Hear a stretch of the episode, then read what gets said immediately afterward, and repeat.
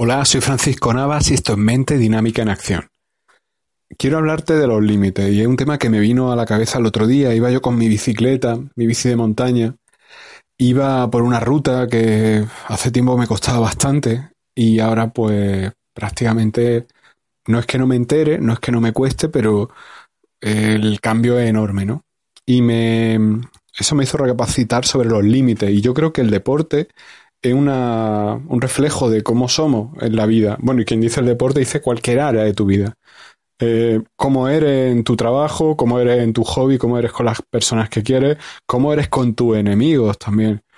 Son formas en las que tú mismo te defines, te muestras cómo eres, porque todos tenemos muchas caras, una cara A y una cara B, una cara llena de luz y una cara llena de oscuridad, y al final tú decides si eres libre, si eres consciente, sobre todo más que libre, si eres consciente, tú decides qué cara mostrar, tú decides iluminar tu parte positiva o iluminar tu parte negativa. Y de hecho, siempre hay que jugar con ambas, partes, porque siempre hay momentos en los que necesitas jugar con esa parte negativa de ti para enfrentarte a determinadas situaciones. Y cuando digo negativa no me refiero a pensar que algo va a salir mal, sino a sacar ese lado de ti más guerrero, más duro, más más beligerante para poder hacer frente a determinadas situaciones o personas.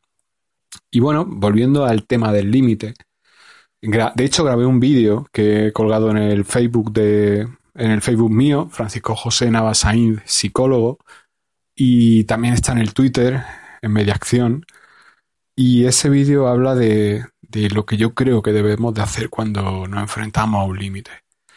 En resumen, lo que quiero transmitirte con este podcast es que cuando pienses, sientas, mejor dicho, cuando sientas que estás acercándote a un límite, y un límite significa un reto, una meta, algo que te va a costar superar, algo en lo que tienes que esforzarte, y eso lo vas a encontrar en todas las áreas de tu vida.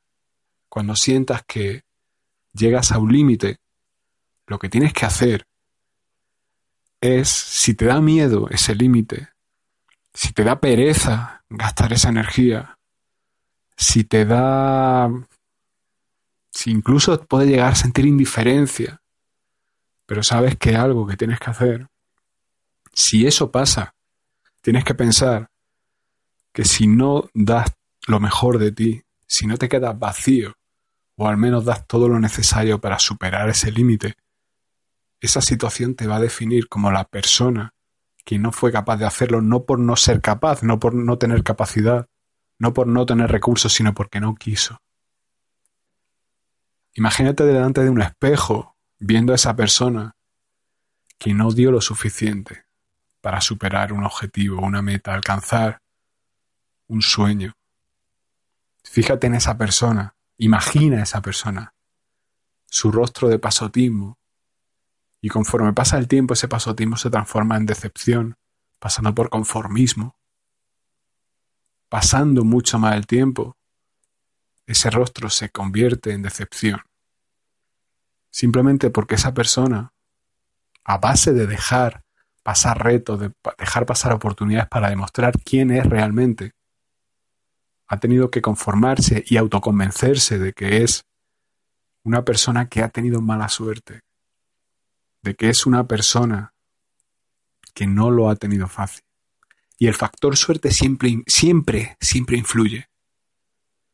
Pero lo más probable es que para estar a gusto, conforme o poder convivir consigo mismo, esa persona obvia que ha tenido oportunidades que no ha querido aprovechar, que ha tenido retos que no ha querido afrontar.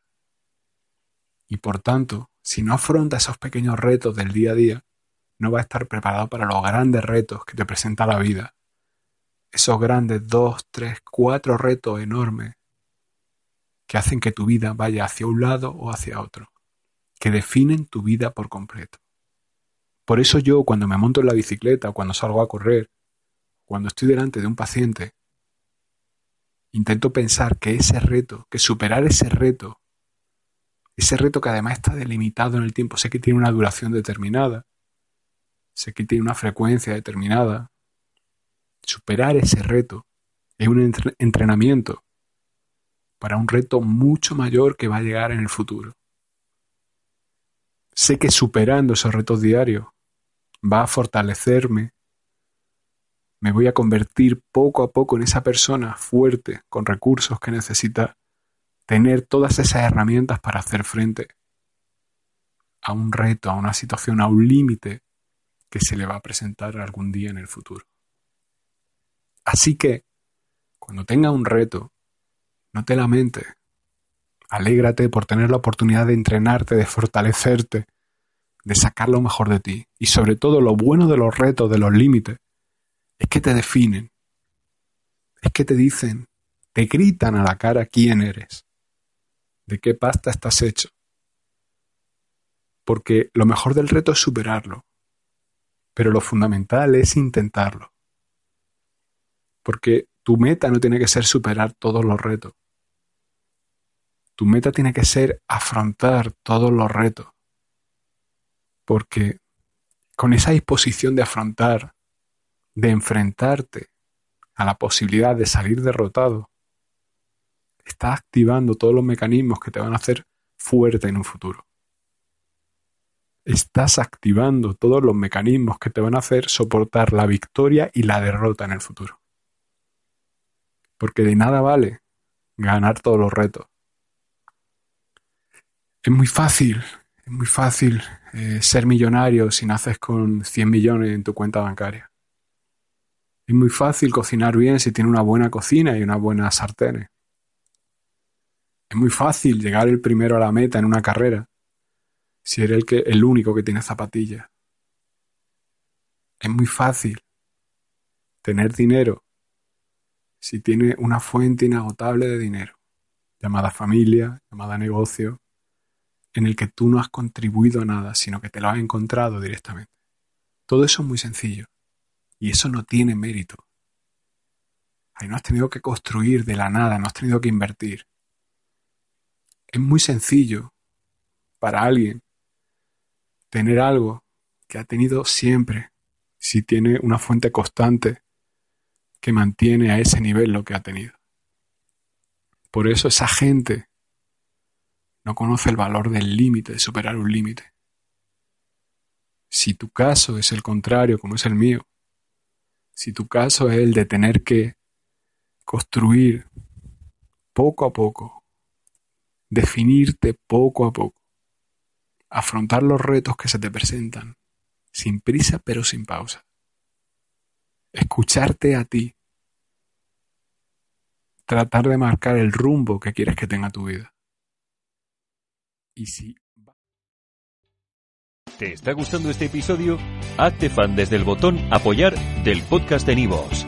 Elige tu aportación y podrás escuchar este y el resto de sus episodios extra. Además, ayudarás a su productor a seguir creando contenido con la misma pasión y dedicación.